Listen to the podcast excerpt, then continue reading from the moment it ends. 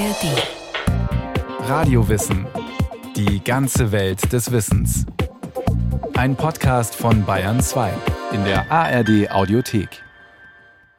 Er war eine Mischung aus theoretischem Physiker und Zirkusdirektor. Richard Feynman hat die Quantenphysik revolutioniert und dabei auch auf den großen Auftritt gesetzt.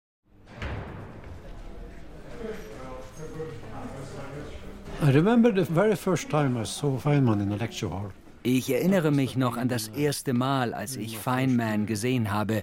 Im Hörsaal war das. And I was sitting in the audience, and then I saw this man walking down Ich habe bei den Zuhörern gesessen und sehe dann diesen Mann, der links von mir zur Tafel runtergeht.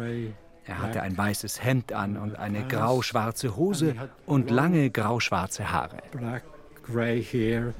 Finn Rondol erzählt, einer von Richard Feynmans wenigen Doktoranden. Er ist fast runter zur Tafel geschwebt. Und er hat gelächelt und hatte dabei so was Göttliches. Ich glaube, ich dachte da an Jesus, weil er fast, naja, er war irgendwie in anderen Sphären unterwegs. So glücklich, so zufrieden sah er aus. Aber dann spricht Jesus über theoretische Physik. Richard Feynman ist nicht nur theoretischer Physiker. Er hat das Herz eines Zauberers, der das Staunen der Zuschauer liebt ein Entertainer eben. In einer Vorlesung beschwert er sich halb ironisch, halb ernst. Seine Vorredner erwähnten immer nur, was für ein guter Trommler er sei. Sie scheinen es nie für nötig zu halten, dass ich auch theoretische Physik betreibe. Vielleicht waren die Kollegen der Meinung, Feynman brauche keine lange Vorstellung. Schließlich gehört sein Name in die Reihe der bekanntesten Physiker der USA. Und auch wer in Deutschland einen Physikhörsaal betritt, hat gute Chancen, an der Tafel Richard Feynmans Vermächtnis zu sehen. Abstrakte Kunstwerke aus Strichen, Schlangenlinien, Pfeilen, die Feynman-Diagramme. Sie zeigen, was zwischen Elementarteilchen vor sich geht, und sie haben Feynman einen Nobelpreis eingebracht. Nicht für die eine große Theorie, sondern für den Anspruch, dass Physik einfach und verständlich sein sollte – selbst wenn es Quantenphysik ist. Am MIT und später an der Universität Princeton gehört Feynman Ende der 30er, Anfang der 40er Jahre zur ersten Generation von Physikern, die Quantenphysik im Studium lernen. Man weiß damals noch nicht allzu lang, dass seltsame Dinge passieren, wenn man immer tiefer in die Materie hineinschaut.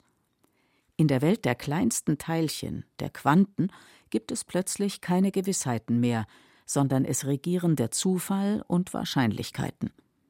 Leider wollen die neuen Gesetze der Quantenmechanik so gar nicht zu den alten Gesetzen passen, die die Welt der großen Dinge doch vorher so gut beschrieben haben.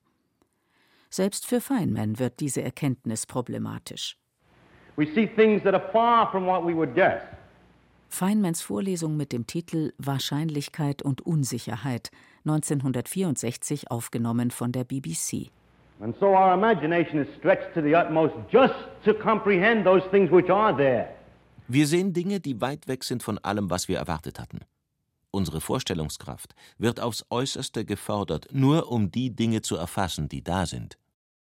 Genau das ist Feynmans Mission, diese neue, unvorstellbare Quantenwelt zu versöhnen mit der bewährten Physik. Aber das reicht ihm noch nicht, erinnert sich sein früherer Doktorand Finn Rondal. Er ist heute emeritierter Professor der Universität Oslo.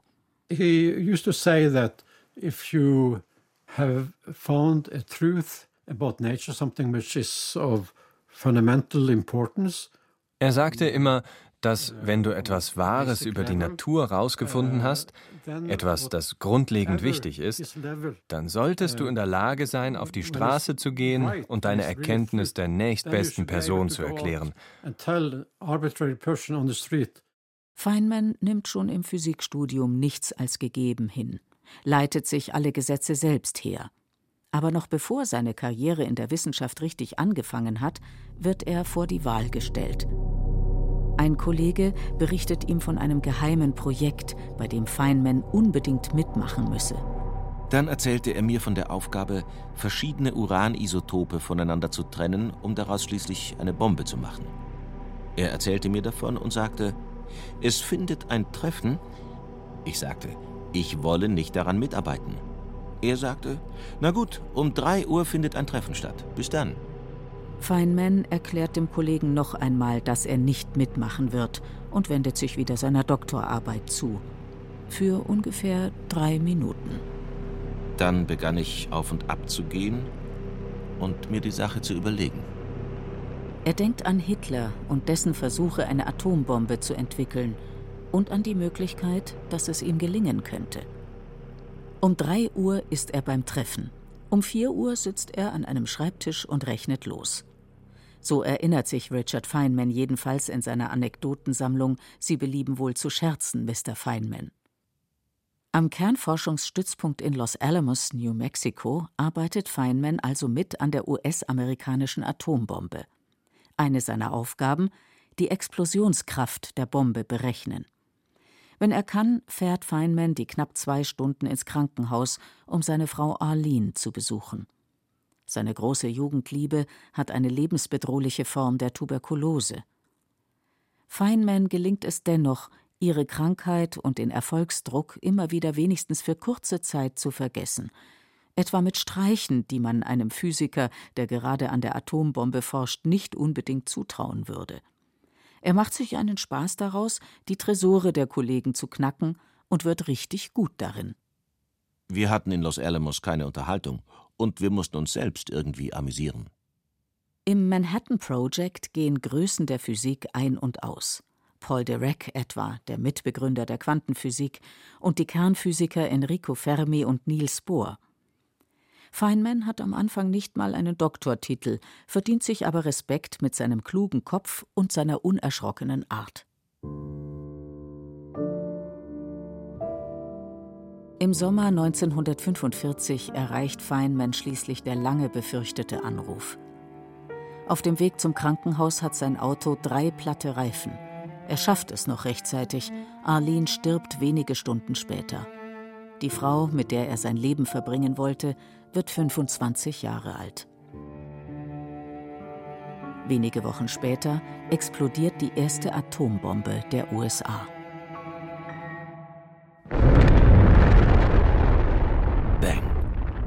Und dann ein Grollen, wie Donner. Wir schauten alle stumm zu. Feynman selbst wird erst danach klar, was er mit angestoßen hat. Nur selten spricht er darüber. Mit seinem Doktoranden Finn Rondal kommt das Thema ausgerechnet an einem sonnigen, warmen Freitagnachmittag auf. I remember especially one afternoon we were standing in my office and it was a beautiful afternoon and we looked out over the landscape wir standen in meinem Büro und schauten raus über die grüne Landschaft und die Stadt hinter dem Campus. Es war ein wunderschöner Nachmittag. Und Feynman fing an, von Atomwaffen zu reden und seiner Rolle dabei während des Kriegs. Und dann sagte er, wenn ich mir diese schöne Landschaft so ansehe, ich hätte nie gedacht, dass sie so lange überdauert, ohne von Atomwaffen zerstört zu werden. Er war sich also der Gefahr durch die Atombombe sehr wohl bewusst und er hatte geholfen, sie zu entwickeln.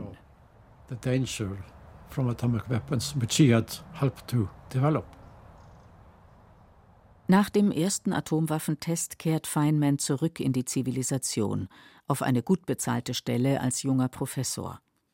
Aber mit seinen 27 Jahren fühlt er sich ausgebrannt, ohne Perspektive. Er hat sich schon damit abgefunden, dass er nie mehr etwas leisten wird, da macht er eine interessante Beobachtung in der Cafeteria. Und irgendjemand, der herumalbert, wirft einen Teller in die Luft. Als der Teller durch die Luft flog, sah ich, dass er eierte. Feynman macht sich daran, die Bewegung zu berechnen. Er entdeckt, dass der Teller bei kleinem Winkel doppelt so schnell rotiert, wie er eiert. Als ein Kollege ihn fragt, was daran so wichtig sei, antwortet er nicht ohne Trotz Ha, daran ist überhaupt nichts wichtig. Ich mache das nur aus Jux und Tollerei. Feynman erinnert sich wieder daran, was ihm in der Physik immer am wichtigsten war, der Spaß am Entdecken. Das ist seine Rettung, wie er in seiner Anekdotensammlung schreibt. Es war, wie wenn man eine Flasche entkorkt. Alles floss mühelos heraus. Es war nichts wichtig an dem, was ich tat. Aber schließlich doch. Die Diagramme und die ganze Geschichte, wofür ich den Nobelpreis erhielt, das kam von dem Herummachen mit dem eiernden Teller. Der eiernde Teller führt Feynman zu rotierenden Elektronen und schließlich zurück zu den Widersprüchen, die sich in der Quantentheorie ergeben, wenn man zu genau hinschaut. Beim Versuch, die geladenen Teilchen umfassend zu beschreiben, tauchen an allen Ecken und Enden lästige Unendlichkeiten auf, die verhindern, dass man realistische Ergebnisse erhält. 1947 kommt ein weiterer, ganz konkreter Beweis, dass etwas mit der Theorie nicht stimmt. Wissenschaftler der Columbia University in New York haben Elektronen so genau wie noch nie vermessen und herausgefunden, die geladenen Teilchen halten sich nicht an die bisherigen Vorhersagen. Weder ihre Energieniveaus noch ihre magnetischen Eigenschaften sind so wie erwartet. Erst einmal eine unschöne Überraschung, aber auch eine große Chance. Feynmans Chance. Er stürzt sich auf das Problem, aber anders als andere. Der theoretische Physiker Harald Fritsch hat in den USA länger mit Feynman zusammengearbeitet. Sie wurden Freunde. Er hat alle Probleme intuitiv gelöst. Die, äh, lange nachgedacht über das, bis er dann die richtige Antwort hatte. Und erst danach hat er die Mathematik dazu gemacht. Aber er hat das intuitiv alles gemacht. Feynman hat seine eigene Art, die Dinge zu betrachten. Beim Elektron interessiert ihn, wo geht es hin, wo kommt es her. Der Clou in der Quantenwelt ist, das Elementarteilchen muss sich nicht entscheiden, ob es hierhin oder dahin fliegt, sondern es nimmt alle Wege gleichzeitig. Natürlich sind nicht alle Wege gleich wahrscheinlich, aber wenn man alle Wege und Wahrscheinlichkeiten zusammen betrachtet, bekommt man ein gutes Gesamtbild davon, was das Elektron so treibt und welche Eigenschaften sich daraus ergeben. Feynmans Methode ist noch nicht ganz ausgefeilt, da kommt ihm ein Physiker der Harvard University zuvor. Julian Schwinger hat einen Vortrag gehalten und hat auf komplizierte Weise dieses magnetische Moment ausgerechnet. Und was er rechnet, stimmte genau überein mit dem Experiment. Schwinger gilt damals als wahrer Mathematikakrobat. Seine komplexen Rechnungen zum Elektron erzeugen großes Staunen, aber keiner kapiert sie. Und der Feynman, für ihn war das alles zu kompliziert. Ganz ohne Mathematik geht es nicht, aber Feynman verpackt sie geschickt in Diagrammen. Diese Wellenlinie sind Photonen und die geraden Linien wie das da oder das sind Elektronen und Positronen. Positronen sind die Antiteilchen zum Elektron. Diese Diagramme sind keine Spielsachen, sondern damit kann man rechnen. Mit Hilfe von Feynmans Diagrammen kann man nachvollziehen, wann ein Elektron Energie abgibt oder aufnimmt und wie schnell es dabei unterwegs ist. Klingt erstmal simpel, es kann sich dabei aber vorwärts oder rückwärts in der Zeit bewegen. Und es können Teilchen aus dem Nichts entstehen und wieder verschwinden. Solche Phänomene konnte man bis dahin überhaupt nicht berechnen. Das war eine großartige Idee mit dem Diagramm.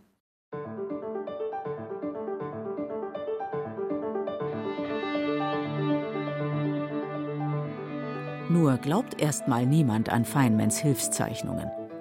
Anfang 1949 kommt schließlich seine große Chance auf einer Konferenz der amerikanischen Physikgesellschaft in seiner Heimatstadt New York. Ein Kollege stellt vor, was er in sechs Monaten zum Elektron ausgerechnet hat. Feynman nimmt die Herausforderung an. Er ging dann in sein Hotel, er hat die ganze Nacht drüber gearbeitet. Er rechnet alles nochmal durch. Und der Feynman hat es am nächsten Morgen auf einer halben Seite ausgerechnet mit seinen Diagrammen.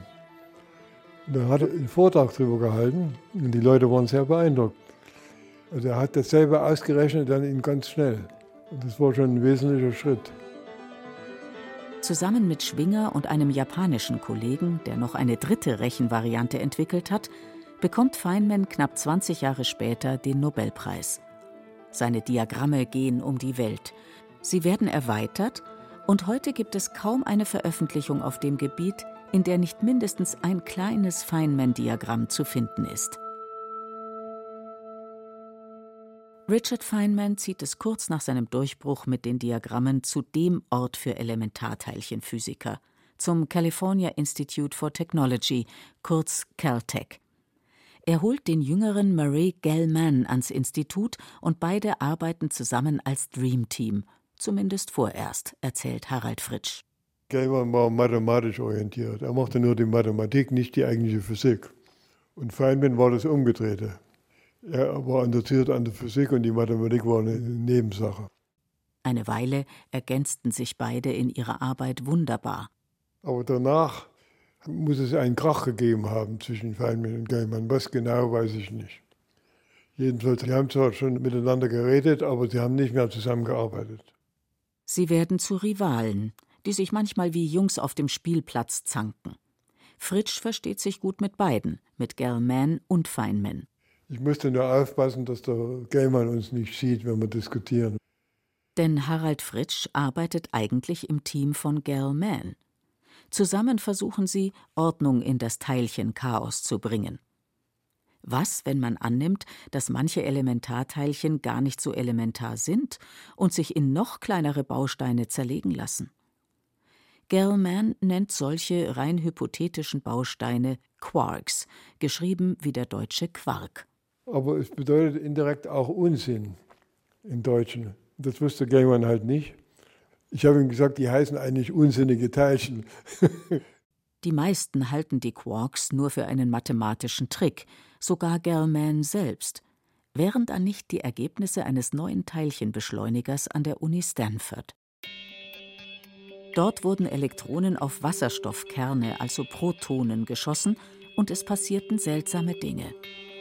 Eigentlich hätte man erwartet, dass die Elektronen relativ unbeeindruckt durch die schwammige Ladungswolke der Protonen fliegen, wie Gewehrkugeln, die man durch eine Matratze schießt. Aber einige Elektronen prallten in alle möglichen Richtungen ab, so als hätte die Matratze Metallfedern im Inneren. Ein Physiker in Stanford versucht, sich einen Reim darauf zu machen, aber kaum einer versteht, was er da gerechnet hat. Es braucht jemanden, der hinter die Mathematik schauen kann, einen wie Feynman. Ja, das war vor allem die Idee der Partonen. Feynman nimmt an, dass Protonen wirklich aus kleineren realen Teilchen bestehen könnten. Er nennt sie aber nicht Quarks, sondern Partonen. Der Gaiman hat immer gelacht über den Ausdruck Parton. Er nannte das immer Putonen. Das ist so ein Kunstwort aus dem Englischen, das heißt sowas wie Unsinn. Feynman lässt sich nicht beirren und denkt die Idee weiter. Wie sieht die Kollision aus Sicht des Elektrons aus, wie aus Sicht des Protons? Er kommt zu dem Schluss, dass Protonen wirklich aus realen, noch kleineren Teilchen bestehen müssen. An denen sind die Elektronen in den Kollisionsexperimenten abgeprallt. Jedenfalls habe ich mit Feynman darüber gearbeitet und habe ihn dann auf die Idee gebracht, dass die Partonen eventuell weiter nicht sind wie die Quarks. Das hat sich ja auch herausgestellt. Die Partner sind genau die Quarks und dazu auch die Gluonen, die die Quarks zusammenhalten. Das sind dann die sogenannten Partonen. Trotz Fritschs Überzeugungsversuchen dauert es noch einige Jahre, bis beide, Feynman und Gell-Mann, überzeugt sind, dass sie dasselbe meinen. Feynman fusioniert die Ideen schließlich einfach. Der nannte sie Quark-Partons. Das ging dann schon. Für seine Überlegungen bekommt Gell-Mann schließlich einen eigenen Nobelpreis. Die Erkenntnis, dass sich die angeblich kleinsten Teilchen noch weiter aufspalten lassen, gibt der Teilchenphysik in den nächsten Jahrzehnten einen großen Schub. Und Feynman kehrt in seiner Forschung immer wieder zu den Quarks zurück. Mein Feynman hat dann später eine Menge Sport gemacht und auch Dauerlauf gelaufen. Er ist einmal sogar vom seinem Haus in Altadena hoch zum Mount Wilson und zurückgelaufen. Und äh, das ging sehr gut.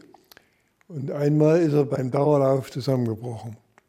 Und da ging es ab ins Hospital und da hat man entdeckt, dass er da Krebs hatte.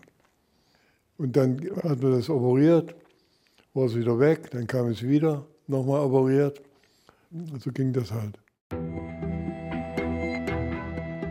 Feynman stirbt im Jahr 1988 mit 69 Jahren. Was hinterlässt er? Feynman selber hat ja auch oft gesagt, dass er, er selber hätte keine richtige Theorie machen können. Er kam nie auf eine Theorie. Er hat immer nur Theorien, die schon existierten, hat er dann Details ausgearbeitet. Aber das hat ihn immer gewurmt, dass er nicht sowas gemacht hat. Feynman ist inzwischen weniger bekannt als großer Physiker, denn als Wissenschaftsvermittler und Visionär, der Forschungsgebiete wie die Nanotechnologie und Quantencomputer vorhergesehen hat, lange bevor irgendjemand davon redete. Seine Vorlesungen sind bis heute legendär. In einem wahren Feuerwerk der Physik fuchtelt Feynman, reißt Witze, doziert mit vollem Körpereinsatz eine Mischung aus theoretischem Physiker und Zirkusdirektor, schreibt einmal die New York Times. Ja, so kann man es sagen. Vielleicht war Feynman auch deshalb so beliebt, weil er immer Spaß hatte, an der Physik und auch sonst im Leben. Zugegebenermaßen manchmal auch auf Kosten anderer. In Kalifornien kann man hier Nummernschilder drauf machen, nur mit einem Wort. Das sind spezifische Nummernschilder. Und die dürfen nicht zweimal vorkommen natürlich.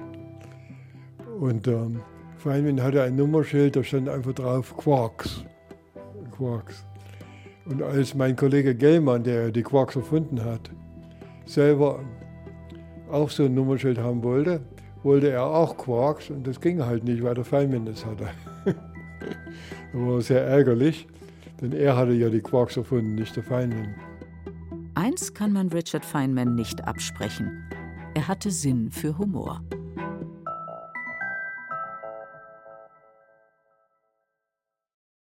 Das war Radio Wissen, ein Podcast von Bayern 2. Autorin Sophie Stiegler. Regie Rainer Schaller. Es sprachen Beate Himmelstoß, Johannes Hitzelberger und Benedikt Schregle. Technik Robin Ault. Redaktion Nicole Ruchlack. Die Zitate stammen mit freundlicher Genehmigung des Piper Verlages aus Richard Feynmans Buch Sie belieben wohl zu scherzen, Mr. Feynman, übersetzt von Hans-Joachim Metzger und Helmut Reuter. Wenn Sie keine Folge mehr verpassen wollen, abonnieren Sie Radio Wissen unter bayern2.de slash podcast.